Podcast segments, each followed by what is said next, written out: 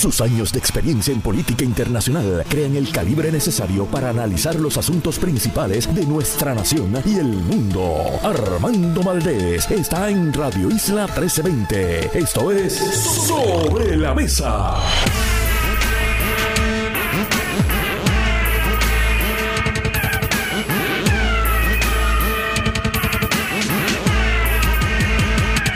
Bueno, Puerto Rico, soy Armando Valdés. Usted escucha Sobre la Mesa por Radio Isla 1320. Hoy en Sobre la Mesa se sienta la mesa Manuel Natal, coordinador general del Movimiento Victoria Ciudadana y ex candidato a la alcaldía de San Juan por dicha colectividad. Además, José Yello Ortiz Daliot y Víctor García San Inocencio son nuestros analistas políticos y el doctor Rafael Torruellos, director ejecutivo de Intercambios de Puerto Rico, estará con nosotros en el último segmento a partir de las 9 y 40 de la mañana. Y como todos los días, de lunes a miércoles, se sentará a la mesa café en mano, lista para analizar todos los temas de los últimos días en Puerto Rico. Marilu Guzmán, junto a ella, hablamos sobre todo el quehacer político, social y económico en Puerto Rico para hoy, 7 de noviembre del 2022. Semana corta, semana de cuatro días, todas deberían ser así. El 11 de noviembre es el Día de los Veteranos y el día feriado para muchos puertorriqueños. Eso es este viernes. 7 de noviembre, son las 8 y 4 minutos de la mañana. Los asuntos del país tienen prioridad, por eso llegamos a poner las cartas sobre la mesa. A que no se esperaban esa noticia positiva a comienzos de semana que la semana es corta, cuatro días. Está bueno eso. Muchos países se están moviendo precisamente hacia las semanas de cuatro días. Quizás en Puerto Rico logremos ese avance también para darle más espacio a los seres humanos para vivir la vida, no para trabajar la vida. Pero eso posiblemente esté todavía en nuestro futuro. Espero que no tan lejano. Vamos a hablar sobre varios temas en la mañana de hoy. Quiero tocar el ultimátum que le dio la jueza Laura Taylor Swain a la Junta de Supervisión Fiscal para que llegasen a un acuerdo sobre la Autoridad de Energía Eléctrica, específicamente su quiebra.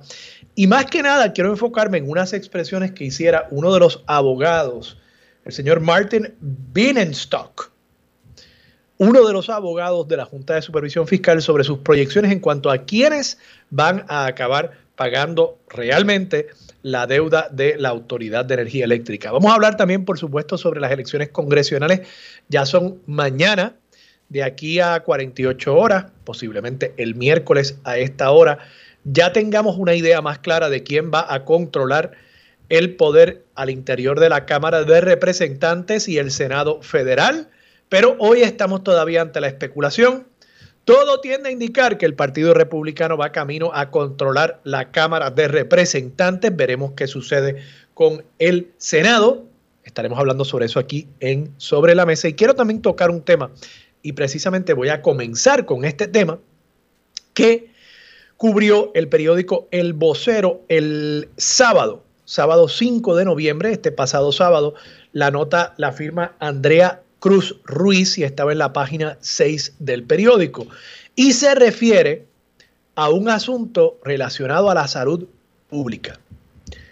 Y tiene que ver con el reto, este es el titular, el reto de llegar a tiempo para atender emergencias. Según datos que pudo recopilar la periodista Andrea Cruz Ruiz, el tiempo de respuesta en Puerto Rico oscila entre unos 13 a 16 minutos en zonas urbanas, zonas suburbanas de Puerto Rico, y en algunas zonas más lejanas o poco accesibles puede llegar hasta tanto como 25 minutos. El tiempo de respuesta para que una ambulancia llegue a su casa. Y esto es un asunto de salud pública porque y lo hemos tocado anteriormente en el programa. Hay varios temas con los cuales nosotros hemos aceptado, en cuanto a la salud particularmente, un nivel de servicio inaceptablemente bajo que tiene el efecto de aumentar la mortalidad de enfermedades y causas naturales de muerte que con una mejor provisión de servicios de salud no debería estar provocando la muerte. En otras palabras, hay cosas que aparecen en el certificado de defunción y dice paro cardíaco.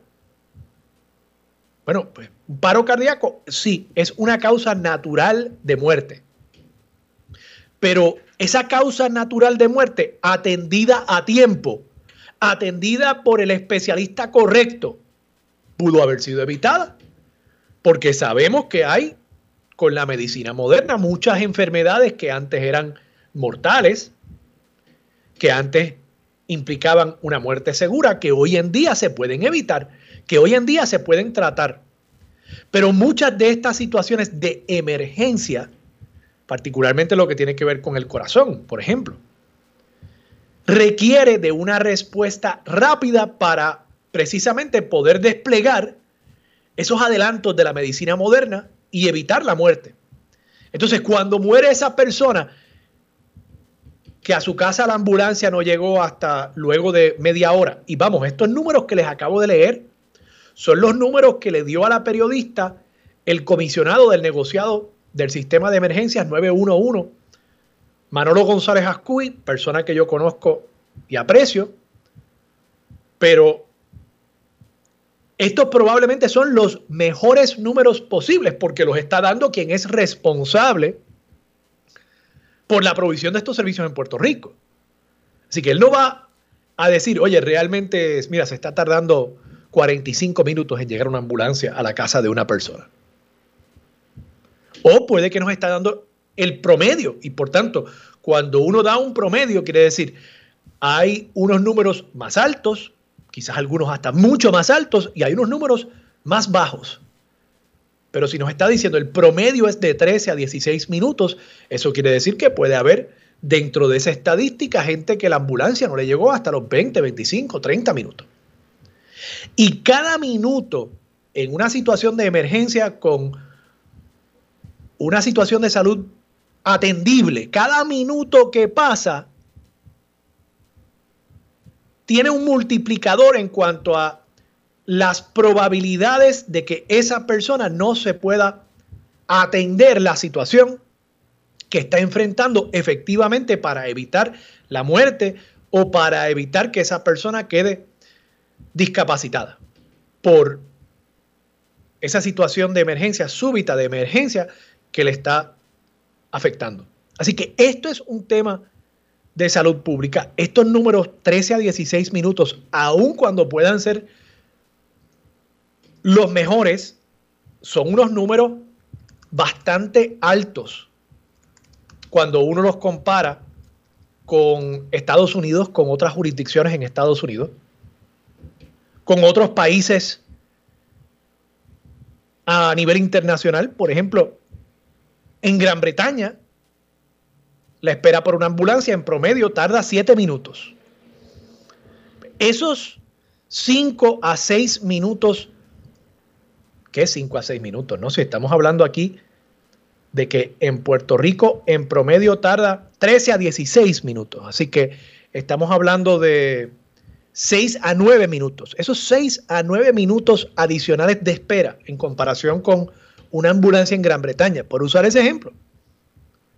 Eso significa tiempo de vida que se le está restando a ese ser humano porque la ambulancia no llegó a tiempo ni hablar de las personas que están en zonas más apartadas del país, donde por el mero hecho de estar en un lugar más apartado no quiere decir que esa persona está renunciando a la vida.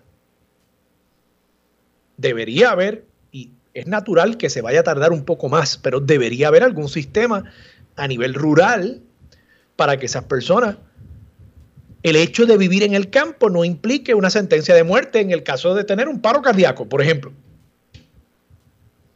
Así que esto es bien importante y les decía que lo hemos cubierto antes en el programa con temas como la falta de médicos en ciertas especialidades en Puerto Rico,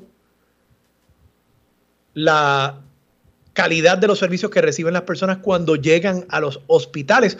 Todo eso incide. Y entonces cuando veamos y estamos viendo un aumento en ciertas causas de muerte, no debemos pensar, caramba, hay un aumento en esa causa de muerte porque es algo natural.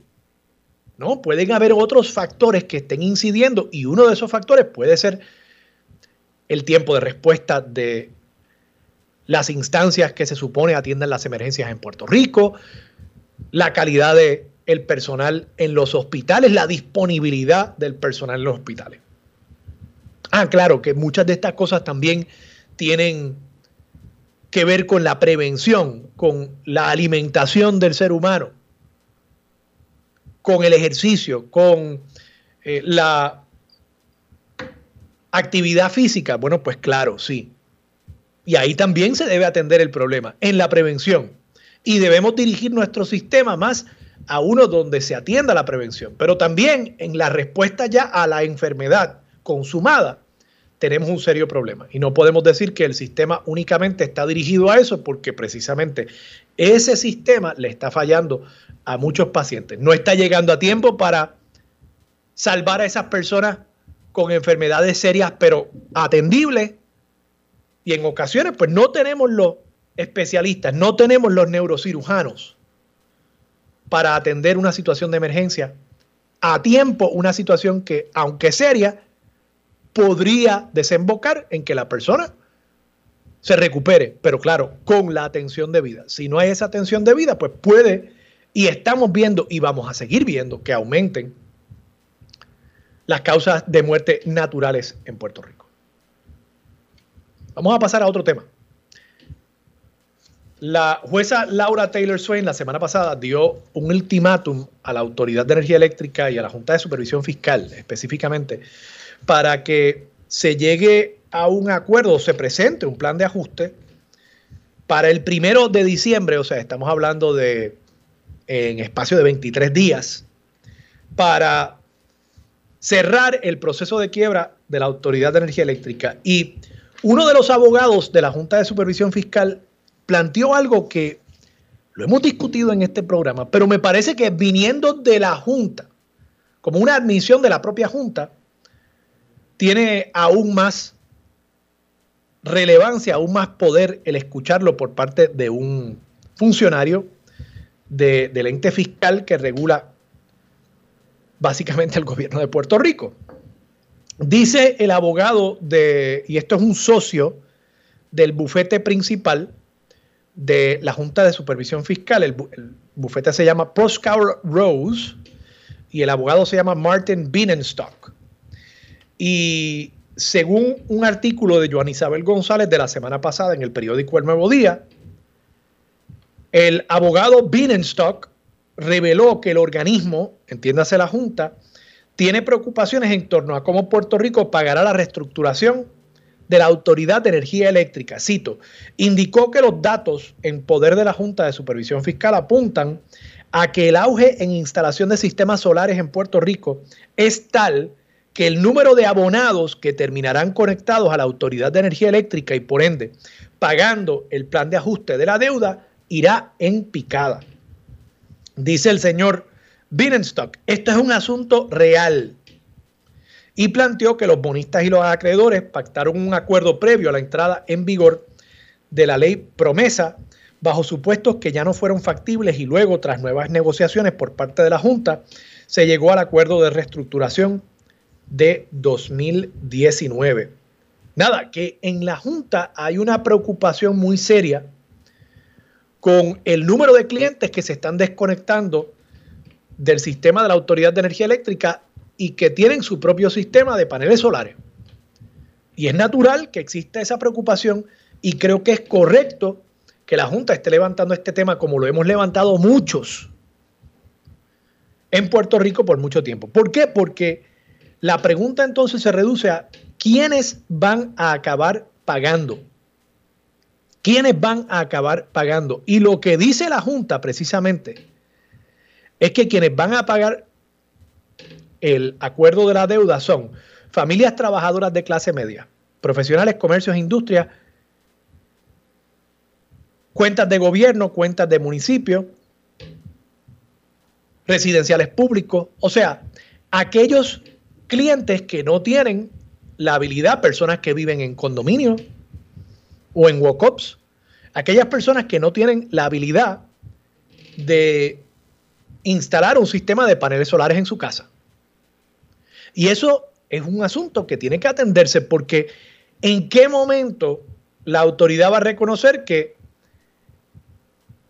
o la Junta o la jueza o hasta los propios acreedores van a reconocer que hay un nivel de pago de la factura de la luz que va a ser impagable. Igual que en algún momento el país llegó a un punto donde la deuda era impagable para el país, ¿verdad? Esa cosa amorfa que es el país. Pues en qué momento estas personas van a entender y reconocer que una factura de la luz le va a llegar a los clientes, a los pocos clientes que queden conectados al sistema y que esa factura va a ser impagable para esa persona. Y dirán, bueno, pero el servicio eléctrico van a seguir pagándolo porque pues, no tienen más remedio. Bueno, eso es una crueldad, primero. Pensar así es una crueldad.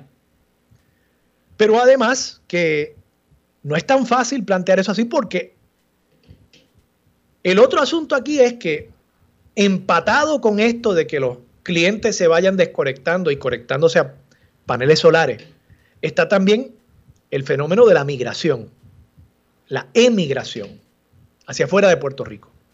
Y si el vivir en Puerto Rico sigue siendo más y más incosteable, más y más impagable, esa gente se va a ir de aquí y difícilmente van a ser reemplazados por otros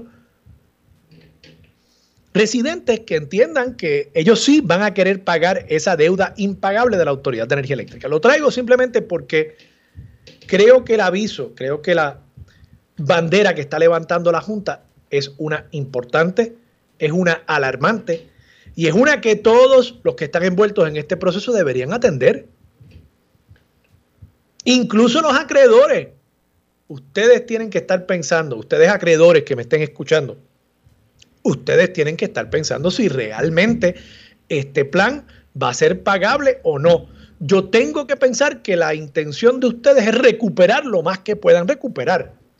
No que se les asigne una cantidad de dinero que ustedes saben que no van a recuperar. Ah, no, los clientes de la autoridad van a pagar todo, todo lo que le debían a la autoridad, o debo decir, a los acreedores de la autoridad. Y eso es factible, con mucho menos clientes, con muchos menos residentes en Puerto Rico, con muchos residentes todavía aquí en Puerto Rico desconectándose del sistema.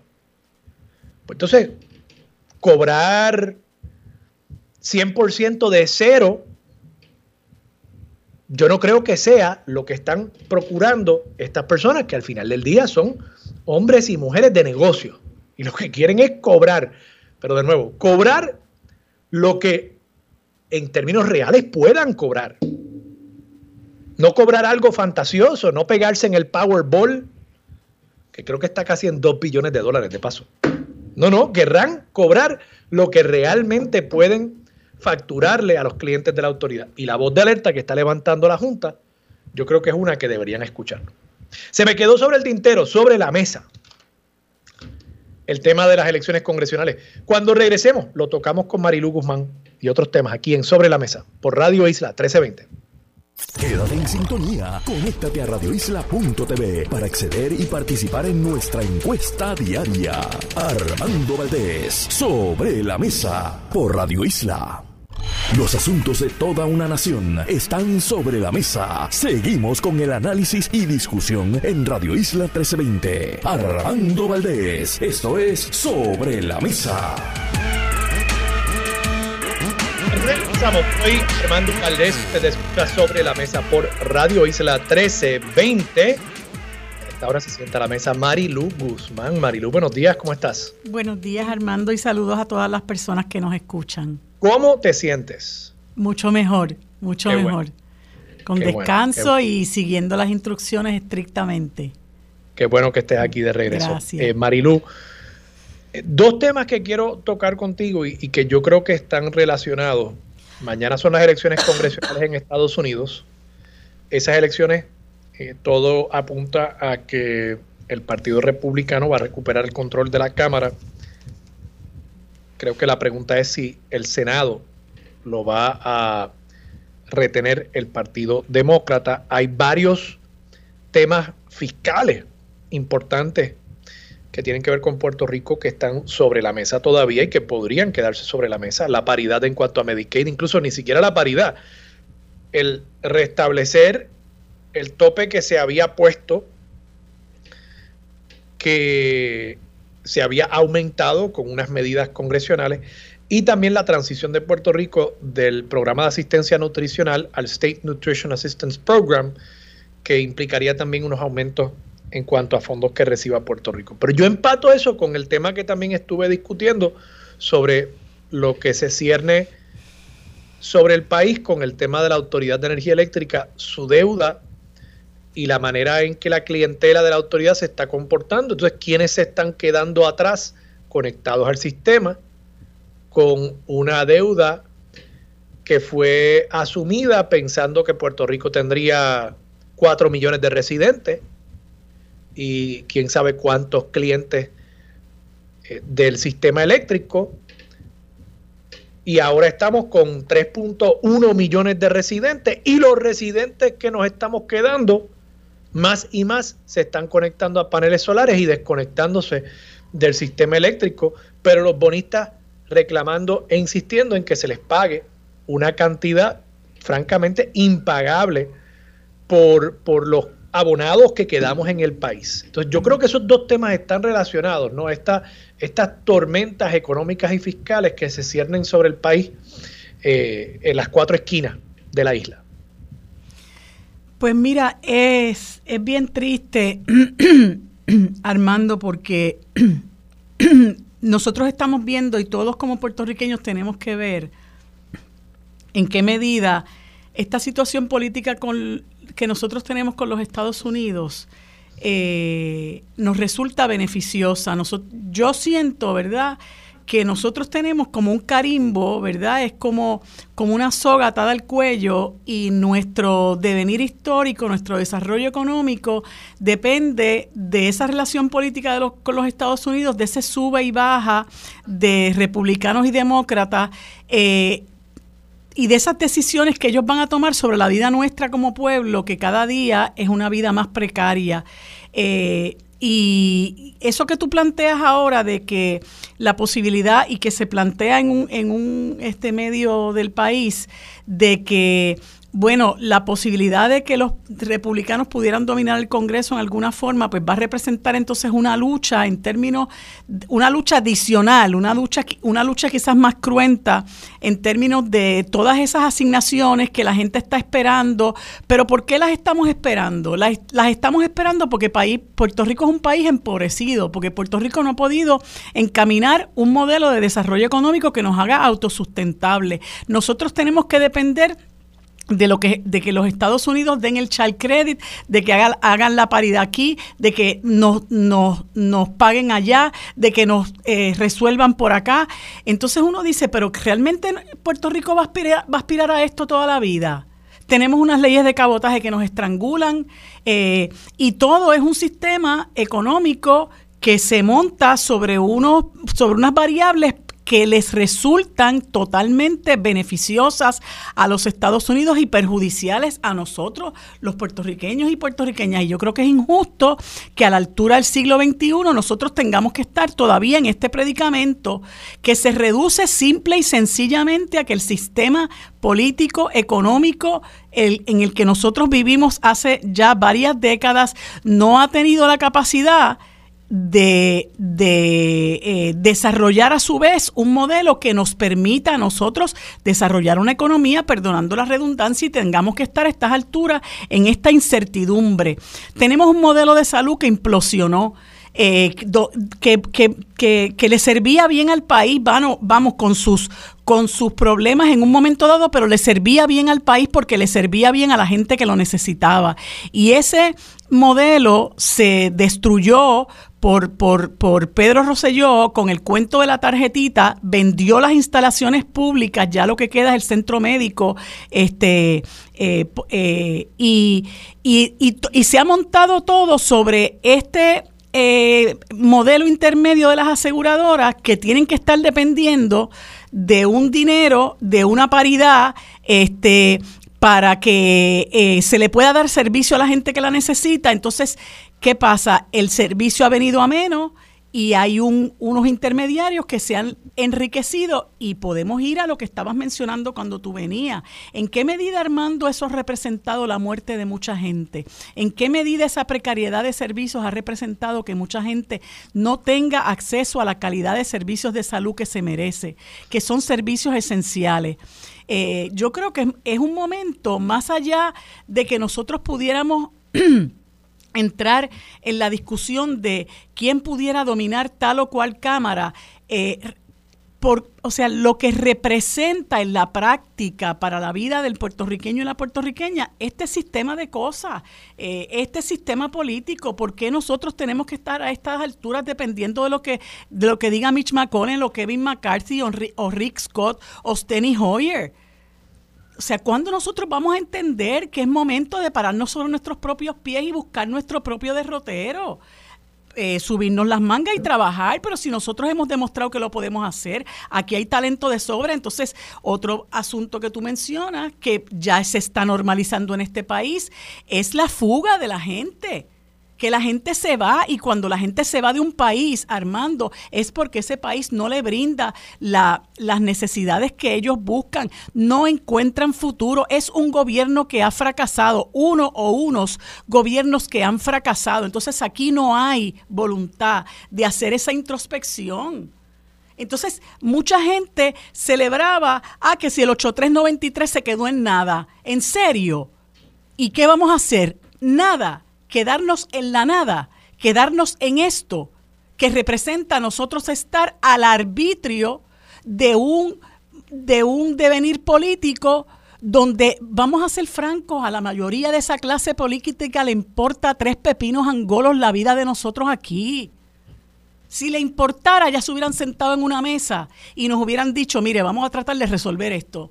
Pero no, porque no les importa, Armando, en la medida que Puerto Rico les sea rentable ellos van a mantener el presente estado de cosas. Entonces, pues, pues una cosita aquí, ah, pues, pues vamos a negociar esto acá y vamos a negociar esto otro allá, pero cuando venimos a ver, nosotros seguimos igual o peor y no podemos aspirar a un país así. Tú tienes dos hijas, yo tengo dos nietos, tengo dos hijas que están echando para adelante toda nuestra gente que nos escucha tiene familiares y quiere que este país sea próspero, pero nosotros no podemos, bajo el presente estado de cosas, soñar que este país va a ser próspero, porque la realidad es que el país está cada vez más en picada. Y esto, a fin de cuentas, ¿qué ocurra mañana, Armando? Se va a traducir en lo mismo para nosotros o quizás peor, porque todos van a alar para su, la sardina para su brazo y nosotros pues realmente somos, este, no somos prioridad. Marilu, vamos a la pausa, regresamos con más de Sobre la Mesa por Radio Isla 1320. Quédate en sintonía, conéctate a radioisla.tv para acceder y participar en nuestra encuesta diaria. Armando Valdés, Sobre la Mesa por Radio Isla. Los asuntos de toda una nación están sobre la mesa. Seguimos con el análisis y discusión en Radio Isla 1320. Armando Valdés, esto es Sobre la Mesa. Soy Armando Valdés, usted escucha Sobre la Mesa por Radio Isla 1320. Seguimos sentados a la mesa con Marilu Guzmán. Marilu, aterrizando por un momento esa discusión, quizás un poquito más a, a 30 mil pies de altura, aterrizándola en específicamente el asunto de la Autoridad de Energía Eléctrica. Yo creo que lo que está diciendo la Junta, ¿verdad? Opine uno lo que quiera opinar acerca de la Junta como entidad y su rol en nuestro sistema de gobierno. Creo que lo que están planteando es muy sensato. O sea, Estamos ante un sistema en el cual cada día más y más consumidores se están desconectando del propio sistema eléctrico. Y eso es algo incluso que desde el punto de vista de política pública estamos promoviendo y creo que hay un amplio consenso en el país desde sectores eh, a la izquierda, digamos, más liberales en Puerto Rico, hasta sectores más conservadores que entienden y ven el modelo de la energía solar y particularmente la energía solar distribuida, los techos de las casas, como un modelo que le permitiría al país liberarse de la importación de combustibles y demás. Pero eso está acarreando unos problemas en este periodo que nos ha tocado vivir a nosotros, como el famoso proverbio chino, no sé si es un proverbio o una maldición que dice, ojalá vivas en tiempos interesantes, ¿verdad? Pues nosotros estamos viviendo en tiempos interesantes y de mucha transición de algo viejo a algo nuevo. Y en ese periodo de transición, pues hay unos impactos fuertes que tenemos que nosotros entonces eh, lidiar con, esos, con esos golpes, ¿no? Y uno de ellos es que se está dando esta transición muy deseable hacia energía solar distribuida, pero eso implica que los que no tenemos esa opción nos quedamos atrás, pagando como en un juego de sillas musicales, ¿verdad? Siguen quitando una silla y siguen quitando una silla y eventualmente pues alguien se va a quedar sin silla. Eh, y, y, entonces el, el señalamiento que están haciendo yo creo que es correcto y amerita de, de una introspección también de parte de los acreedores. Yo no creo que van a cobrar jamás y nunca lo que prestaron al país, porque es que invirtieron con unos supuestos que ya no están presentes. Así es. Y, y eso, estamos hablando de un de la tapa del pomo, Armando, porque ya tú sabes que ya se aprobó el plan de ajuste de la deuda del gobierno central, eh, hay el, el, de Cofina, se aprobó el plan de ajuste de carretera, todo eso representa eh, aumentos en el costo de vida para la gente o precariedad, porque hay que quitarle dinero a los servicios que la gente tiene que recibir para pagárselo a los bonistas. Con esto es terrible porque, como tú bien señalas, hay un grupo de puertorriqueños y puertorriqueñas que no van a poder desconectarse del sistema de la energía eléctrica y van a tener que ser rehenes de, de, este sistema, ¿verdad? Y lo peor, para, para mí, lo peor es que hay un desfase en cuanto a cuál es la visión del gobierno, porque fíjate que aquí hay una ley, no recuerdo ahora qué número de ley es, eh, que establece que para el 2040, si no me falla la memoria, nosotros tenemos que tener el 100% de energía renovable. 2050. o 2050. Pero tú no ves que el gobierno se mueva en esa dirección. Eh, Luma ahora mismo es un, es un operador que que está en la línea de la quema de combustible fósil y se están haciendo gestiones para traer a Puerto Rico gas, etcétera, todo lo que es contrario a lo que es la política pública establecida. Y el, el sistema eléctrico, Armando, es indispensable indispensable. Eso puede llevar a la quiebra a mucha gente, eso puede crear un desfase en las familias. Hay un, hay un, un, estudio, con esto termino muy brevemente, hay un estudio de Héctor Cordero Guzmán, que, que creo que es de, de, CUNY, que dice que antes de que llegara Luma aquí, los prospectos aumentos en salud en, en, la luz podían representar hasta un 40% del, del, del, del presupuesto de una familia. Imagínate tú, Armando, pensar si voy a hacer la compra, voy a comprar esto, voy a pagar la hipoteca o tengo que pagar la luz. Es duro, ¿verdad? Pero como al, al, al regente de Fortaleza nada lo turba y nada lo espanta, pues Sochi's life. Son decisiones difíciles. Hay una decisión también que están tomando muchas personas en este momento y por eso le hablo a ustedes, beneficiarios de Medicare Triple S Advantage, está contigo y te trae beneficios y servicios para cuidar tu salud en cada etapa. Y estamos precisamente en ese momento del año donde tienes que empoderarte de tu salud y tomar esas decisiones importantes de cuál será el plan que cuidará tú el próximo año. Para eso tengo conmigo a los expertos de Triple S Advantage para contarnos lo nuevo que traen para ti. Hola, muy buenos días. Muy buenos días, Armando, y a todos los que nos están escuchando desde sus hogares, sus autos, de donde sea que nos escuchen. Y eso es así, como bien dice, estamos en ese momento donde debes orientarte sobre tu cubierta médica para el próximo año y definitivamente que Triple S Advantage es tu opción porque aquí te traemos más que beneficios, te traemos servicios que combinados todos juntos te facilitan tu cuidado de salud. Y vengo a contarte algunos ejemplos. Entre ellos, ¿verdad? Está que en Triple S ofrecemos en la mayoría de nuestras cubiertas desde cero copagos en medicamentos genéricos, insulinas, tabletas orales para la diabetes, entre otros más. Y esto es bien importante porque esos son chavitos que no tienes que pagar de copago y te los ahorras en, en tu bolsillo. Pero sobre todo no lo dejamos ahí, no lo dejamos solamente en un beneficio, también tenemos servicios para llevarte esos medicamentos a tu hogar con la aplicación móvil Triple S en casa, que te los lleva a donde sea que tú estés sin costo de entrega. Y adicional a eso, también puedes añadir esa orden tus artículos y medicamentos OTC para que también te lleguen a tu casita. Estamos hablando a esta hora con Tania Ramírez de Triple S Medicare Advantage. Eh, Tania, mencionaste los OTC, que son over the counter, ¿verdad? Esas drogas, esos medicamentos que no requieren de una receta por parte de un médico. Triple S ofrece a sus afiliados beneficios para sus OTC, para esos medicamentos también, ¿correcto? Correcto, la mayoría de nuestras cubiertas ofrecen un dinero trimestral para que puedan cubrir sus artículos y medicamentos OTC en su farmacia. Y utilizarlo es más que fácil. Pueden ordenarlos a, su hogar con la aplicación de Triple S en casa, como les mencioné hace un momentito, o pueden ir a más de 500 farmacias de la comunidad que son aliadas de nosotros, donde cuentan con un sistema de código de barra que, mira, el afiliado solamente tiene que ir a la góndola, escoger el artículo eh, que está cubierto y llevarlo a la caja registradora para llevárselo. Además de eso, es bien importante mencionarles que este beneficio en Triple S no lo combinamos, es adicional a los chavitos que quizás ellos puedan tener en su nueva Combo Card si son elegibles a la tarjeta.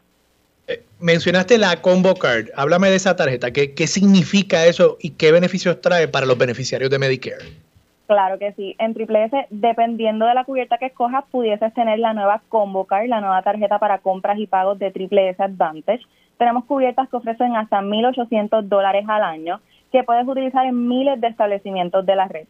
Y añadimos nuevos usos para esta tarjeta, como algunos ejemplos son restaurantes de comida rápida, artículos OTC adicionales a los de su cubierta, que fue lo que les mencioné anteriormente, productos de limpieza del hogar, gas propano, copagos y coaseguros de servicios de salud y más. Así que, ¿verdad? Si ellos van a un médico, van a un laboratorio y tienen que dar un copago, lo pueden pagar con esta tarjeta. Eh, Tania, yo sé que no, no se queda únicamente ahí. Háblanos un poquito de cómo Triple S estará ayudando a los pacientes a tener más acceso a especialistas, eh, porque sé que tienen algo nuevo en esta época de suscripción. Eso es así para nosotros que nuestros afiliados tengan acceso a su cuidado de salud y a sus especialistas es vital. Y por eso a partir del 2023 nuestros afiliados de Triple S Advantage van a contar con la aplicación móvil eh, Teleconsulta MD eh, que es exclusiva para nuestros afiliados y esta aplicación lo que les permite es tener acceso a especialistas para tener sus consultas virtuales. Eh, ese especialista va a tener la oportunidad de hacerle su evaluación médica completa, ordenarle laboratorio si es necesario, eh, hacerle sus recetas de medicamentos y así, ¿verdad? Nuestros afiliados tienen acceso a su salud, que es lo más importante. Sabes que yo tengo esa aplicación y tengo que decir, es un palo y es súper, súper sencilla de utilizar. Pero bueno, lo más importante, tener servicios y beneficios para cuando eh, usted necesite cuidado de salud desde donde quiera que esté. Tania, ¿a dónde pueden llamar para más información las personas que nos estén escuchando a esta hora y estén tomando esa decisión tan importante sobre su plan de Medicare Advantage para el próximo año. Claro que sí, bien importante que nos llamen al 1-833-766-7776 para que uno de nuestros expertos pueda guiarlos en el proceso. Pueden, ¿verdad?, orientarse completamente por teléfono. Hay un experto que, que ¿verdad?, lo va a guiar y, le va a dar toda esa información que usted necesita para que ese 2023 usted empiece con el pie derecho y tenga la mejor cubierta para usted. Repito el número 1833-766-7776. ¿Y ya están operando a esta hora? Correcto, estamos todos los días de lunes a domingo de 8 de la mañana a 8 de la noche. Nuestro, nuestros representantes están ahí listos para, para orientarlos. Puede afiliarse eh, desde su hogar. Así que, ¿verdad? Llámenos para que, los puedan orientar. Tania, danos el número una vez más antes de irnos a la pausa. 1-833-766-7776. Excelente. Tania, muchas gracias por estar disponible para Sobre la Mesa. Gracias a ustedes. Vamos a la pausa, regresamos con más de Sobre la Mesa por Radio Isla 1320. Quédate en sintonía, conéctate a radioisla.tv para acceder y participar en nuestra encuesta diaria. Armando Valdés, Sobre la Mesa por Radio Isla. Los asuntos de toda una nación están sobre la mesa. Seguimos con el análisis y discusión en Radio Isla 1320. Armando Valdés, esto es Sobre la Mesa. Bueno amigos, como les dije hace unos segundos, en este segmento conversamos con el coordinador general del Movimiento Victoria Ciudadana, el licenciado Manuel Natal, a quien le damos los buenos días y las gracias por estar conmigo en este segmento. Buenos días Manuel, ¿cómo te encuentras? Muy bien, Marilu, buen día. Gracias por la oportunidad y gracias por la oportunidad de dirigirme a tu, a tu radio audiencia. Cómo no. Manuel, habíamos querido conversar contigo porque en días recientes, la semana pasada, eh, celebraste una conferencia de prensa con el licenciado Juan Dalmau, eh, presidente ejecutivo del, del Partido Independentista Puertorriqueño, y esa conferencia de prensa se dio en función de, de este proyecto mal llamado quizás de reforma electoral. Eh, y cuando ustedes conversaron, ¿verdad? Que hablaron eh, juntos desde la Comisión Estatal de Elecciones, hicieron unos señalamientos muy importantes con relación a lo que representa el código electoral para Puerto Rico y estas propuestas enmiendas. Y acabando la conferencia, pues se revolcó el avispero y se empezó a hablar de alianzas este, entre el PIB y Victoria Ciudadana, se tejieron un montón de teorías, tú publicaste una columna muy, muy interesante eh, que titulaste Las mentiras del PNP y el PPD sobre las alianzas electorales y, e, y de, de, de inmediato surgió la alianza entre el PNP y el PPD ¿verdad?, en contra de lo que ustedes representan para el país y quería, a pesar de que el tiempo, ¿verdad?, yo sé que es corto, que nos, nos resumas, ¿verdad?, qué valor tiene para nuestro pueblo el que se haya dado esa coyuntura entre ustedes dos. Bueno, bueno Marilu, lo primero eh, tiene que ver con, con el tema principal por el cual convocamos, que era los cambios al código electoral que en ese momento se estaban evaluando en la Cámara de Representantes. Eh, es importante hacer memoria de que ese código electoral fue aprobado unilateralmente por el Partido No Progresista a unos meses de la pasada elección, que dio paso a la primera vez en nuestra historia que un proceso primarista tuvo que detenerse y reanudarse en una fecha posterior y eventualmente a las irregularidades que se vivieron en la elección de noviembre del 2020. Todos los partidos políticos y movimientos políticos que se presentaron a la pasada elección, con excepción del PNP, prometieron derogar el código electoral de recibir el favor del pueblo. Ese también fue el caso del liderato del Partido Popular Democrático, que no solamente se comprometió durante el proceso electoral, sino se comprometió una vez ya conocía cuál era la composición de votos en Cámara, Senado y la gobernación de Puerto Rico.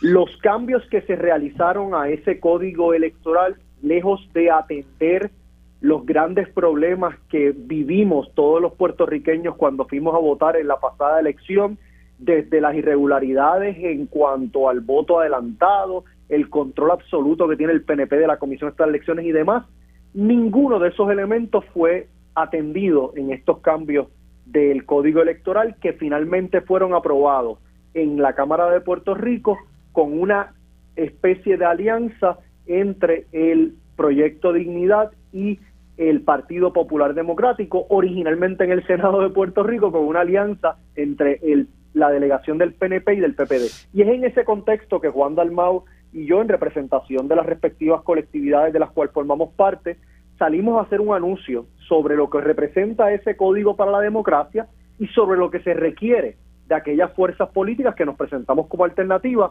incluyendo la posibilidad de comparecer de forma conjunta a los tribunales para lo que no se logró mediante la vía legislativa, tratar de lograrlo a través de la vía judicial. Yo creo que eso es un gran primer paso eh, de cara a lo que es una gran alianza de país que, que un sector creciente de Puerto Rico está reclamando.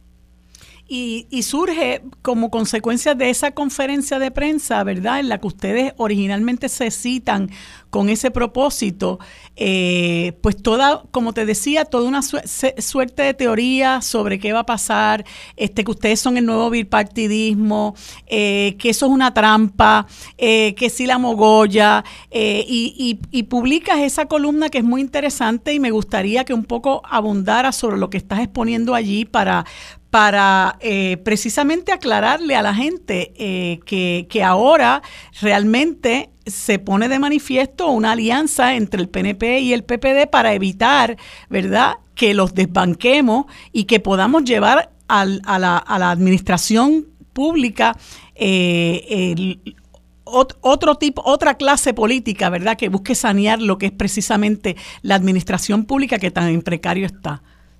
La alianza, la alianza PNP-PPD se ha concretado en lo que es esta nueva versión del código electoral. Pues en la medida en que el PNP originalmente legisla para tener un control absoluto de la Comisión Estatal de Elecciones y luego logra una negociación en cuartos oscuros entre Edwin Mundo y Jorge Colbert para buscarle un acomodo razonable al Partido Popular, pues esa alianza está buscando mediante altimañas en la ley electoral lograr lo que no puede mediante votos.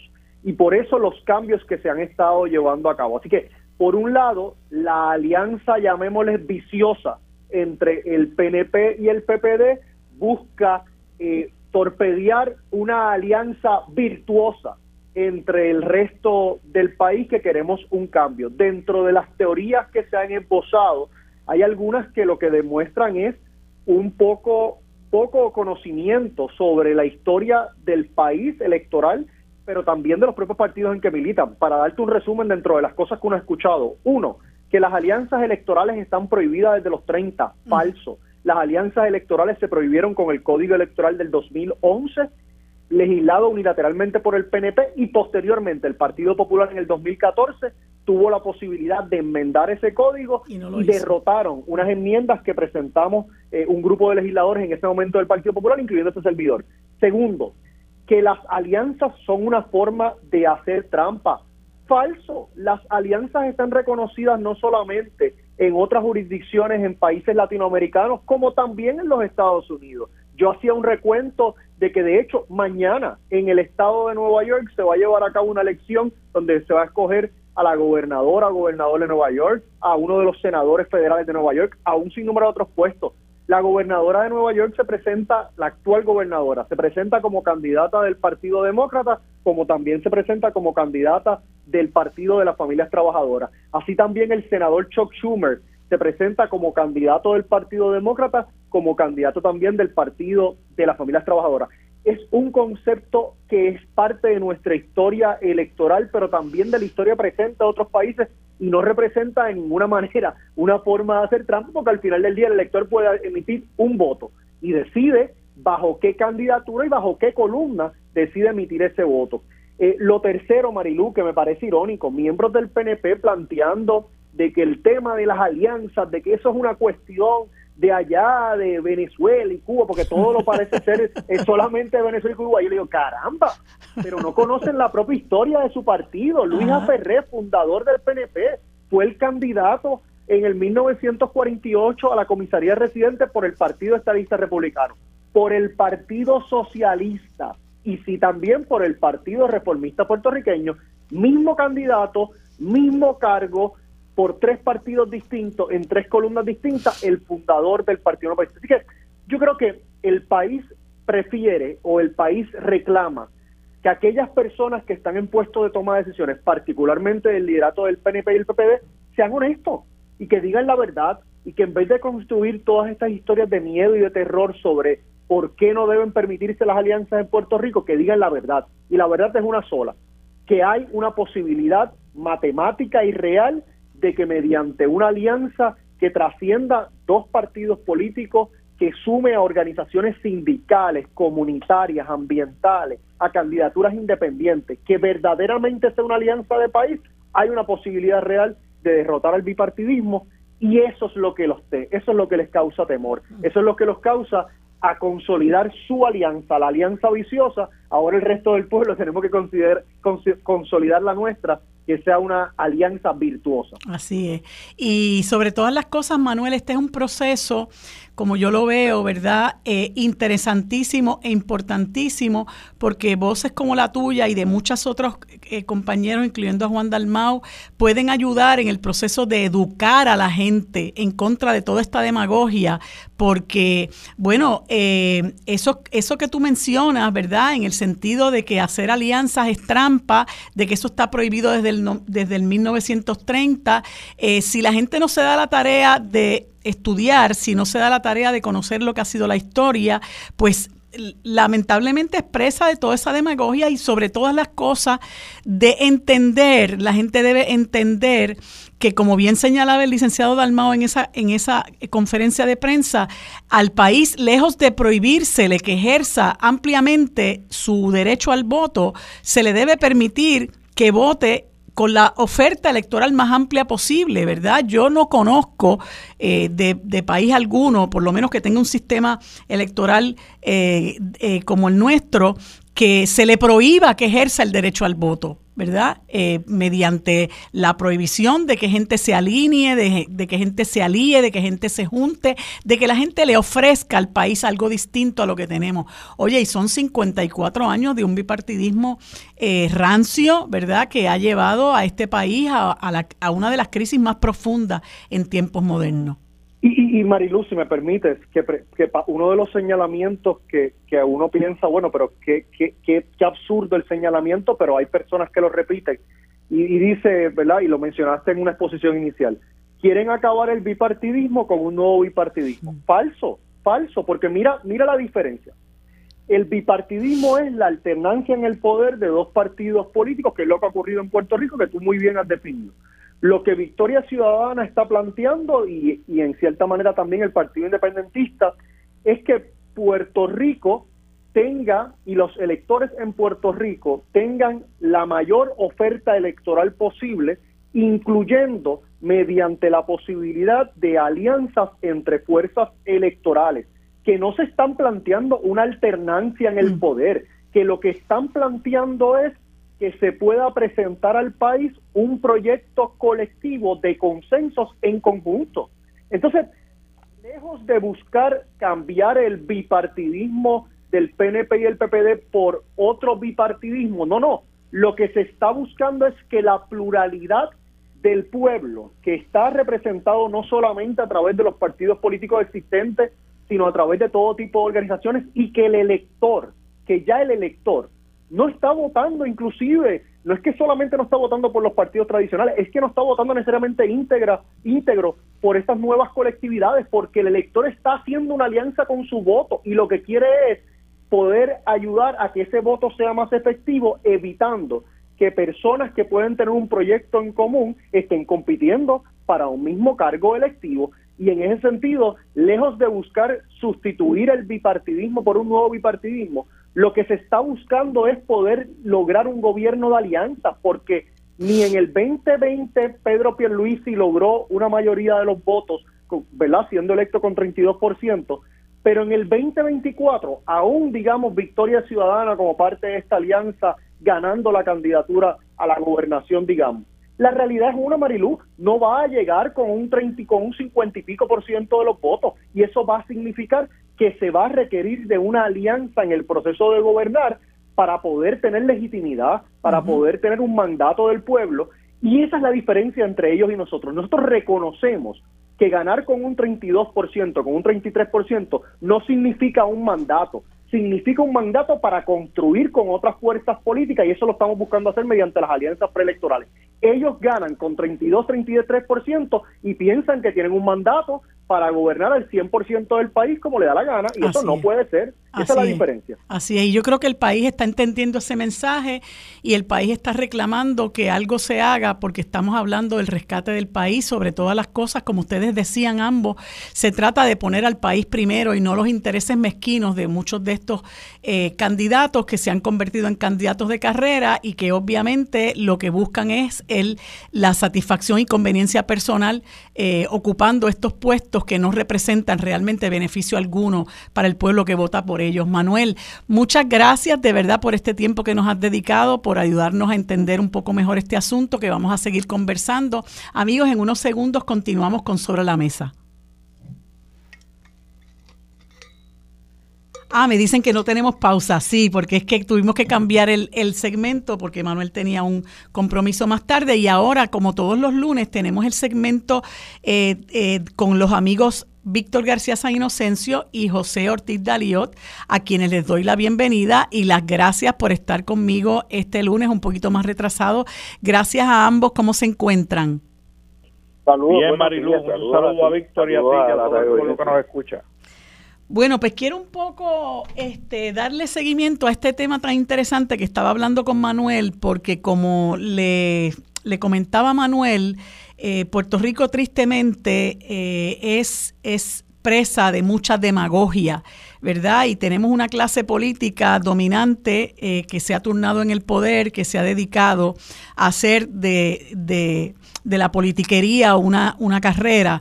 Eh, y ha surgido esta situación de estas eh, eh, alegaciones que se hacen, ¿verdad? Estas impugnaciones que se hacen contra lo que es el, el código electoral, las alegadas enmiendas al código electoral, la existencia misma del Código Penal, que ya sabemos cómo fue que se aprobó, y el hecho de que esta denuncia eh, la hacen pues el coordinador general de Victoria Ciudadana Manuel Natal y el, presidente ejecutivo del Partido Independentista puertorriqueño, el licenciado Juan Dalmao. Eh, y en el momento en que ellos hacen toda esta serie de denuncias en términos de lo que representan las supuestas enmiendas al Código Penal, que al Código a la reforma electoral, perdón, que dicho sea de paso, es un incumplimiento de la promesa del del Partido Popular, particularmente de abogar por la derogación de este código, pues la presentación de ambos eh, abogados, de ambos dirigentes políticos, pues eh, levantó el avispero y como le comentaba Manuel, comenzó toda una, a tejerse toda una serie de teorías y empezaron a lanzarse toda una serie de expresiones, a mi juicio, demagógicas sobre lo que representa o podría representar un junte de estas voluntades, un junte de, estas dos organizaciones en la forma y manera en que ello pueda hacerse, este, para evitar eh, a toda costa la amenaza que representa eh, que este bipartidismo que ya lleva 54 años continúe, eh, ¿verdad?, en, al frente de la administración pública. Y me gustaría conocer, Yello, ¿Qué te parece esta coyuntura? Bueno, déjame empezar por decirte, eh, Marilu, que yo soy un popular eh, que está molesto con su partido, eh, porque yo no cojo los compromisos políticos que uno hace eh, livianamente. cuando yo aspiré en el 2000, yo hacía mis compromisos políticos con la ciudadanía de San Juan, después de mucho pensamiento y después de mucho ver la necesidad de que se cumpliera con ese compromiso. Eh, y cuando fui a la legislatura intenté no solamente de cumplir con los compromisos que había hecho durante la campaña, sino cumplir con nuevos compromisos que obviamente surgían de las necesidades que me traía el pueblo sanjuanero al Senado. Y a mí me molesta mucho que el Partido Popular haya hecho un compromiso político del que yo tomé como uno muy serio eh, y obviamente eh, el voto que uno le da a su partido es por, atado con esos compromisos políticos que hace su partido. Y uno de los compromisos fundamentales que hizo el Partido Popular fue derogar, no, no enmendar, eh, no presentar un proyecto nuevo, derogar la ley electoral de Puerto Rico porque era deficiente y sigue al día de hoy siendo deficiente. Y me molesta mucho que al día de hoy, en el 2022, después de dos años de varias sesiones legislativas, todavía no se haya cumplido con ese compromiso de derogar la ley electoral y que la excusa de que Pierluisi la va a vetar, eso para mí no es excusa ni razón de ser. Si Pierluisi la quiere vetar, eso es problema de él, pero tú como Partido Popular con mayoría en la Cámara y casi mayoría en el Senado, tú cumpliste con tu compromiso con el pueblo popular y eso es lo que tienes que a lo que tienes que dirigirte, no a si Pierluisi va, va a vetar o no va a vetar el proyecto de ley. A mí me parece muy positivo la coyuntura histórica en que estamos viviendo, donde dos líderes políticos jóvenes, como, como Dalmao, Juan Dalmao, para distinguir, por favor, y eh, Manuel Natal, se hayan unido y ven en realidad la necesidad imperiosa que tiene el pueblo de Puerto Rico de poder votar por un por unos partidos o un partido que en realidad trate de cumplir con los compromisos que realiza y ya porque ya estoy cansado inclusive como popular y, del, y, de ver cómo el Partido Popular y el PNP incumplen con los compromisos que hacen con el pueblo durante una campaña política que yo por lo menos yo lo tomo muy en serio. Víctor. Estoy de acuerdo con, con lo que dice eh, Ortiz Galio, cariñosamente llamamos Yello. Eh, a mí lo más desvergonzado de todo que me parece es que eh, el Partido Popular tiene una clase de amnesia que, que solo compara con su terror. Eh, eh, mira que se compren un perro. A ellos les apestaba la ley electoral. Prometieron y se dieron contra el piso que iban a, rehacer, a hacer una nueva ley electoral. Que iban a trabajar bajo fundamentos de consenso.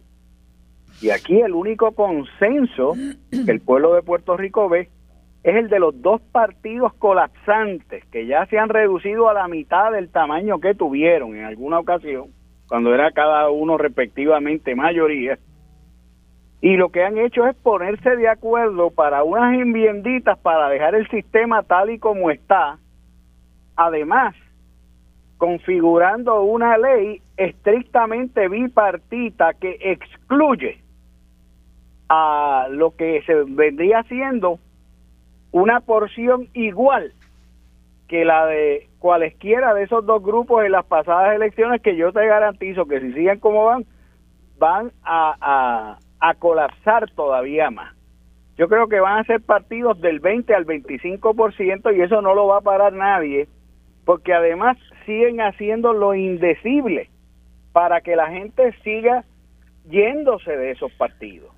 Eh, porque le, han fallado en todo, a los estadistas le han fallado con con los tres proyectos de Jennifer, con la supuesta búsqueda de la estabilidad, con, con, la con el carnaval ese de los delegados estadistas eh, y francamente eh, se le están yendo todo, se le están yendo. Y el Partido Popular tiene una crisis interna muy grande y eso y eso lo sabe todo el mundo, así que eh, me parece que esta es Primero, es una gran cortina de humo del bipartidismo que ha llevado al país al desastre. Para seguir con una ley electoral con unos retoques, pero para seguir repartiéndose ellos el bizcocho y no dándole al pueblo oportunidad. Y esa denuncia hay que hacerla contundentemente. Esto al margen de que más tarde haya junte, desjunte, adjuntas, lo que fuere eh, esta denuncia hay que hacerlo porque eh, poco más faltaba que ahora el Partido Popular y el PNP se convirtieran en partidos de actitudes trompistas para repartirse el proceso electoral entre ellos y el resultado de las elecciones. Así es. Y, y, y, la gente tiene que entender lo que, ¿verdad? Lo que yo le comentaba a Manuel, eh, la gente tiene los derechos se amplían, ¿verdad? Los derechos fundamentales se amplían, los derechos no se restringen. Y yo no puedo concebir que la gente en Puerto Rico esté maniatada y no, y no pueda escoger, ¿verdad?, de dónde yo voy a votar, por quién yo voy a votar para hacer la mejor selección de aquellas personas que yo considero capaces para dirigir los destinos de este país. Eh, y, y el hecho de que hoy se muestren ellos eh, con, ¿verdad? con todos sus colores, se hayan desenmascarado precisamente cuando uno pretende un poco tratar de socavar esos cimientos de ese bipartidismo que por más de 50 años nos ha conducido a la crisis que vivimos hoy, eh, que ellos se aferren en entonces eh, impedir que eso se haga, impedir que la gente se pueda expresar, lo que representa, ¿verdad?, el ejercicio del derecho al voto y hoy conforman precisamente lo que, lo que hemos venido denunciando, ¿no? Que ellos tienen una alianza en sí misma, alianza para precisamente poderse mantener en el poder. Y a mí, este, Yello, muy particularmente, tú que dices que eres un popular disgustado, yo sé que como tú eh, hay muchísimos, eh, pero a todo esto abona, ¿verdad?, la, crisis interna que hay ahora mismo en ese partido, en el sentido de querer no solamente mantener esa finquita, ¿verdad?, cada vez más eh, frágil, sino mantener ese liderato, si es que se le puede llamar liderato, eh, que pues cada día tiene menos que ofrecerle a su base. Bueno, yo, yo postulo, eh, María de Lourdes, eh, de que el Partido Popular eh, como que no quiere ser partido de, de mayoría y prefiere mantener su estatus de minoría y seguir hundiéndose en, la, en las cuevas de las minorías. Eh, porque fíjate, está inmerso en una discusión a mí estéril para mí de, de, una enmienda a un reglamento cuando debería de estar inmerso en, en cambiar, en, en, un cambio radical de su ideología colonial, porque si el Partido Popular abriera las puertas al tema de la soberanía, pues podría volver a restituir lo que fue en un entonces el partido de las grandes mayorías en Puerto Rico, pero no, eh, prefieren cerrar la puerta, inclusive tratar de eliminar a aquellos que creen como yo en la soberanía de Puerto Rico, en libre asociación con los Estados Unidos, para, para seguir hundiéndose, hundiéndose como partido político que sigue, sigue eh, eh, desenfrenadamente abogando por la colonia puertorriqueña. Y, y, de la misma manera que se que se hunde en, en, ese, en ese debate eh, ideológico, también se hunde en los debates de apertura para el pueblo de Puerto Rico en, en la mejor en la mejor postura posible para garantizarle a los puertorriqueños el más sagrado eh, de, de, los fundamentos de la libertad, que es el voto por aquellos que tú crees que deben de gobernarte. Tengo que, tengo que hacer una breve pausa con ustedes, porque como hoy rodamos un poquito el, el panel para eh, uno, una pausa comercial y enseguida regresamos, no se nos vayan. Quédate en sintonía, conéctate a radioisla.tv para acceder y participar en nuestra encuesta diaria. Armando Valdés, sobre la mesa, por Radio Isla. Los asuntos de toda una nación están sobre la mesa. Seguimos con el análisis y discusión en Radio Isla 1320. Armando Valdés, esto es Sobre la Mesa. Bueno amigos, continuamos conversando con los amigos José Ortiz Daliod y Víctor García San Inocencio. Sé que Víctor eh, tiene que irse en unos minutos por unos compromisos académicos que tiene. Quería saber, Víctor, si sobre este tema en particular quieres añadir algo adicional. Bueno, yo creo que quiero añadir simplemente una cosa. ya es hora de que el bipartidismo que ha arruinado a Puerto Rico, el bipartidismo PNP popular, trate como adultos a los electores puertorriqueños y los trate como personas que son seres pensantes y libres. Yo vislumbro que en las próximas elecciones la catarata de votos fuera de insignia, en el caso de esos dos partidos, y de votos mixtos, aún en los, en los que queden votando bajo la insignia de esos partidos, va a ser gigantesca.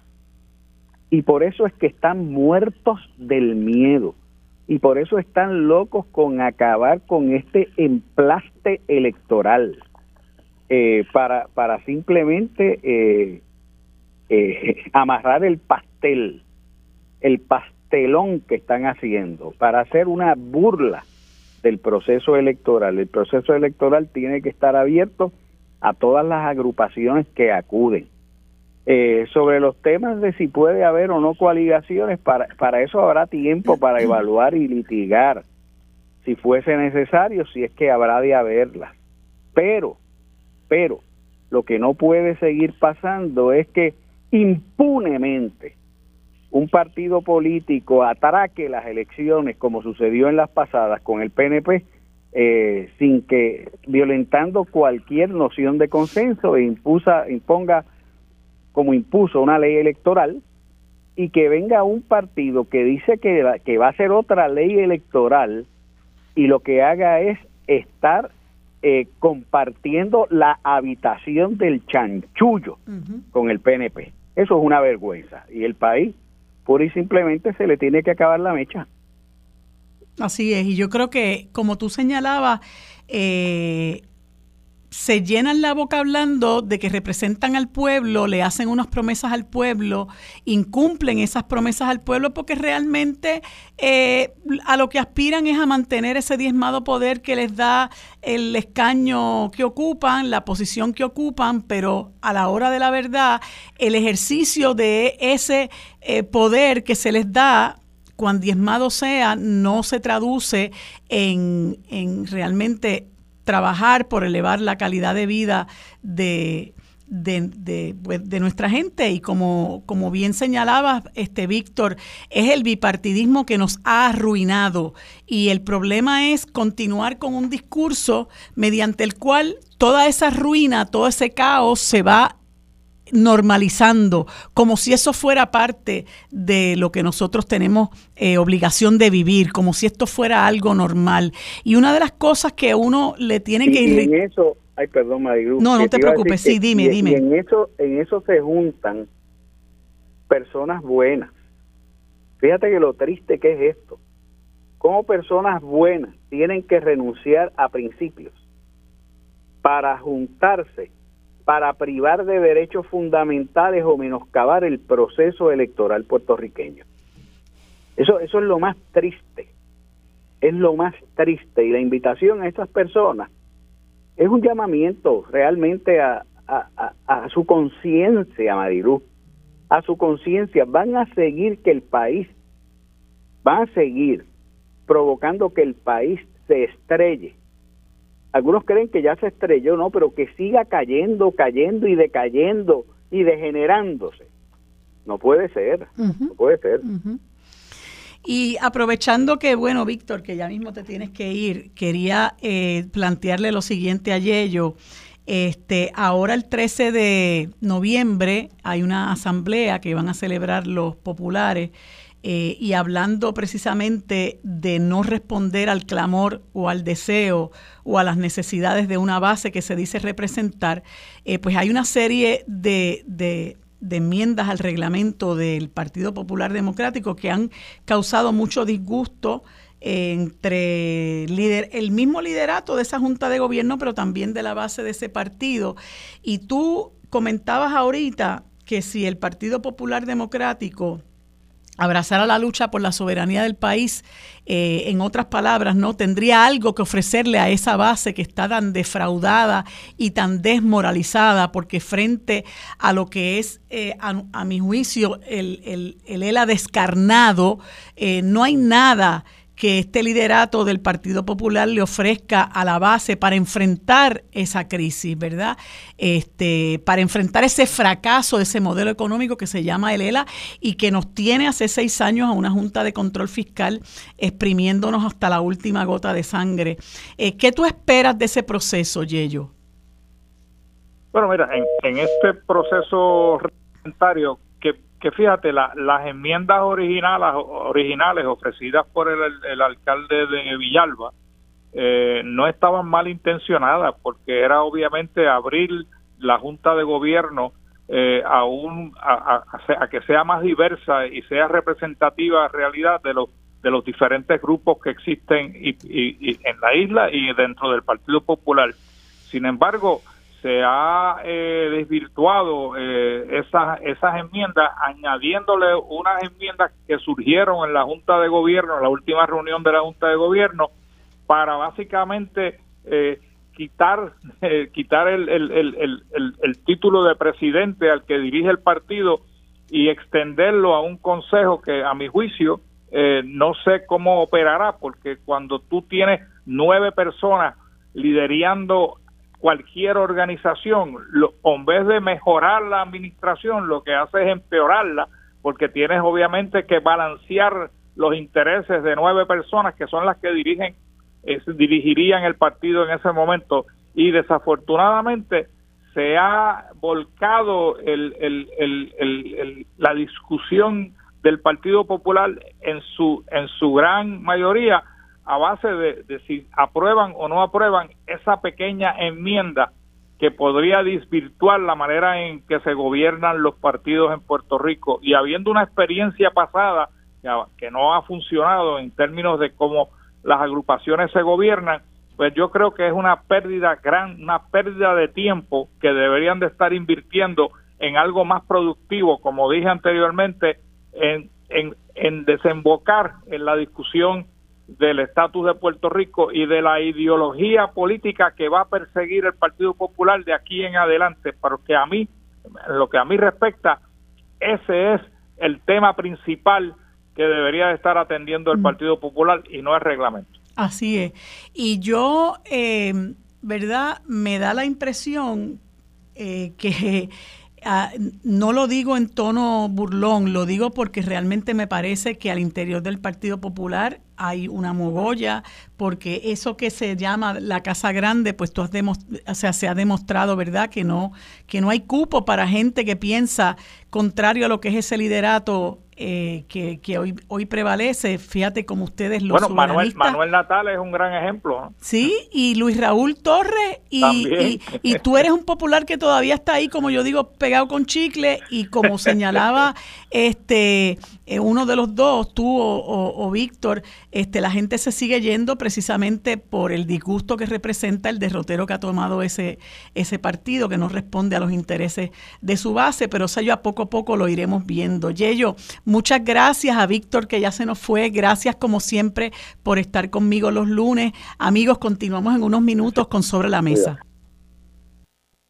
Quédate en sintonía, conéctate a radioisla.tv para acceder y participar en nuestra encuesta diaria. Armando Valdés, sobre la mesa, por Radio Isla. Los asuntos de toda una nación están sobre la mesa. Seguimos con el análisis y discusión en Radio Isla 1320. Armando Valdés, esto es Sobre la Mesa. Bueno amigos, en este último segmento conversamos con el doctor Rafael Torruellas, director ejecutivo de la organización no gubernamental Intercambios Puerto Rico, a quien le damos los buenos días y las gracias por estar disponible para este segmento. ¿Cómo está, doctor? Buenos días, Mariana. Muy bien, muy bien. Gracias por la oportunidad, como siempre. Pues muchas gracias a ti por estar disponible. Eh, Rafi, yo quería conversar contigo porque eh, recientemente se dio esta situación de un proyecto de ley donde se, se pretendía despenalizar la posesión de apenas 5 gramos de, de, marihuana, que como tú sabes en la ley de sustancias controladas se está en el mismo grupo de drogas fuertes como puede ser la cocaína y la heroína. y, y, bueno, yo no quiero arrastrarte al fangal que representó la discusión legislativa de ese proceso, eh, sino que lamentablemente, bueno, implosionó eh, pues porque aquí las cosas se desvían de alguna manera, ¿verdad? Y, lejos de, lejos de eh, ayudar a que la legislación propenda al cambio social, pues nosotros seguimos en el mismo estancamiento este, y nos empantanamos en la discusión politiquera y personalista. Pero a base de tu experiencia, eh, Rafi, yo quería que tú le explicaras a la gente en primer lugar qué valor tiene que una sustancia como la marihuana se despenalice en este país. Y segundo, que nos hables de ese eh, planteamiento de que es una droga de umbral, lo que llaman un gateway drug, que es algo que, a lo que aludió el, el expresidente de la Cámara, Johnny, Johnny Méndez. exacto. Pues mira, gracias primero que todo, gracias nuevamente por el, por el espacio, porque es que eh, uno ve aquí eh, lo mismo que de hecho, lo mismo que estabas hablando en, en, los últimos segmentos, estas promesas rotas del gobierno y entonces tienden a lo más conservador, pero sin observar la ciencia. Entonces es bien peligroso. ¿A qué me refiero? Mira, nosotros en Puerto Rico hace un tiempo los dos partidos de mayoría hacían también unos reclamos y unas promesas de que iban a observar la salud pública y unos temas de la salud pública que iban a, a, ponerse las pilas, ¿no? Era el uso de sustancias. ¿Por qué? Porque el uso de sustancias en Puerto Rico es un tema grave. Y no es solamente el uso de sustancias en términos de, el usuario en la calle, que es bien grave y es el que nosotros atendemos desde Intercambio Puerto Rico.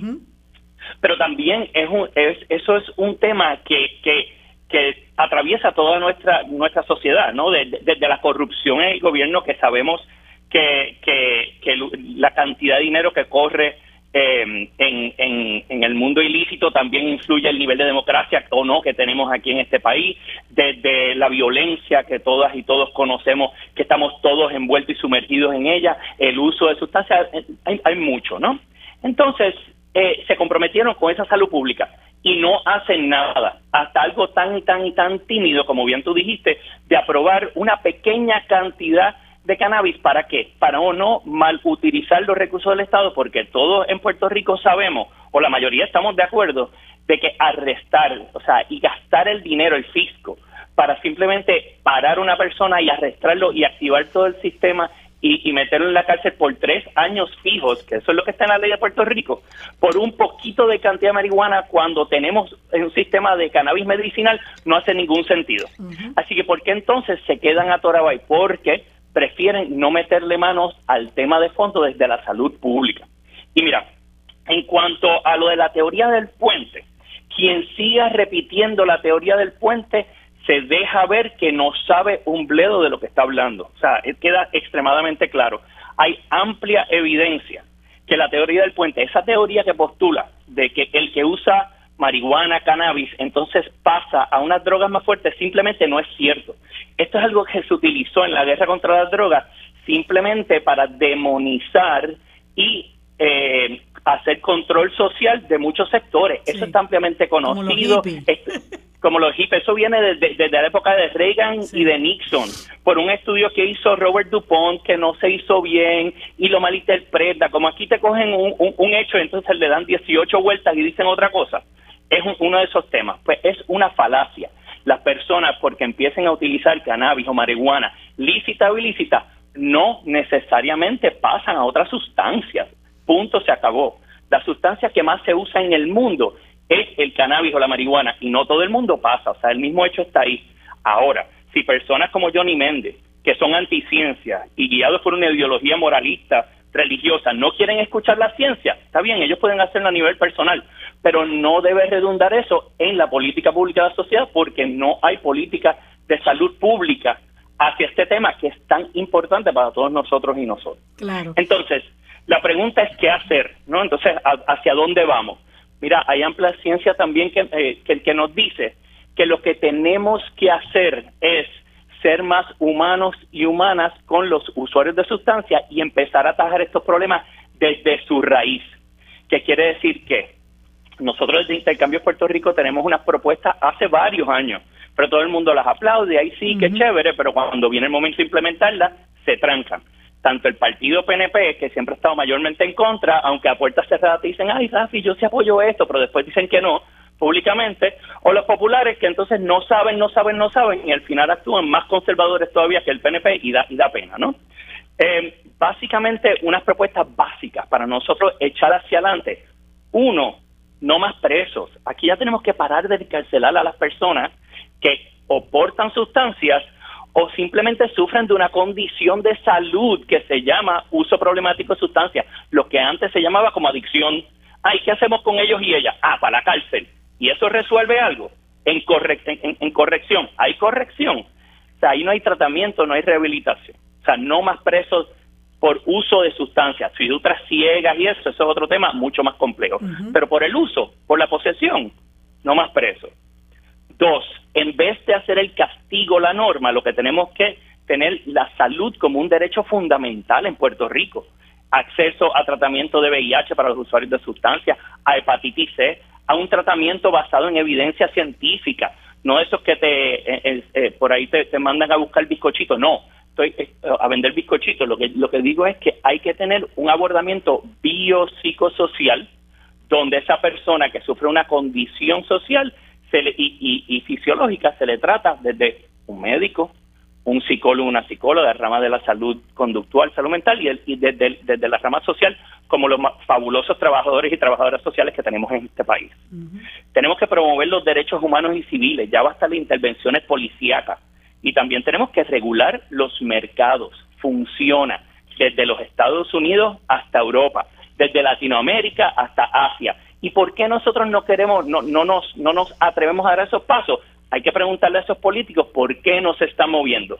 Porque en vez de leer la ciencia y, aceptarla y escuchar lo que le están diciendo, se atañen a unos modelos viejos y siguen con la prohibición que sabemos a dónde nos va a llevar. Y finalmente, pues nosotros queremos hacer una política pública de diferentes sectores.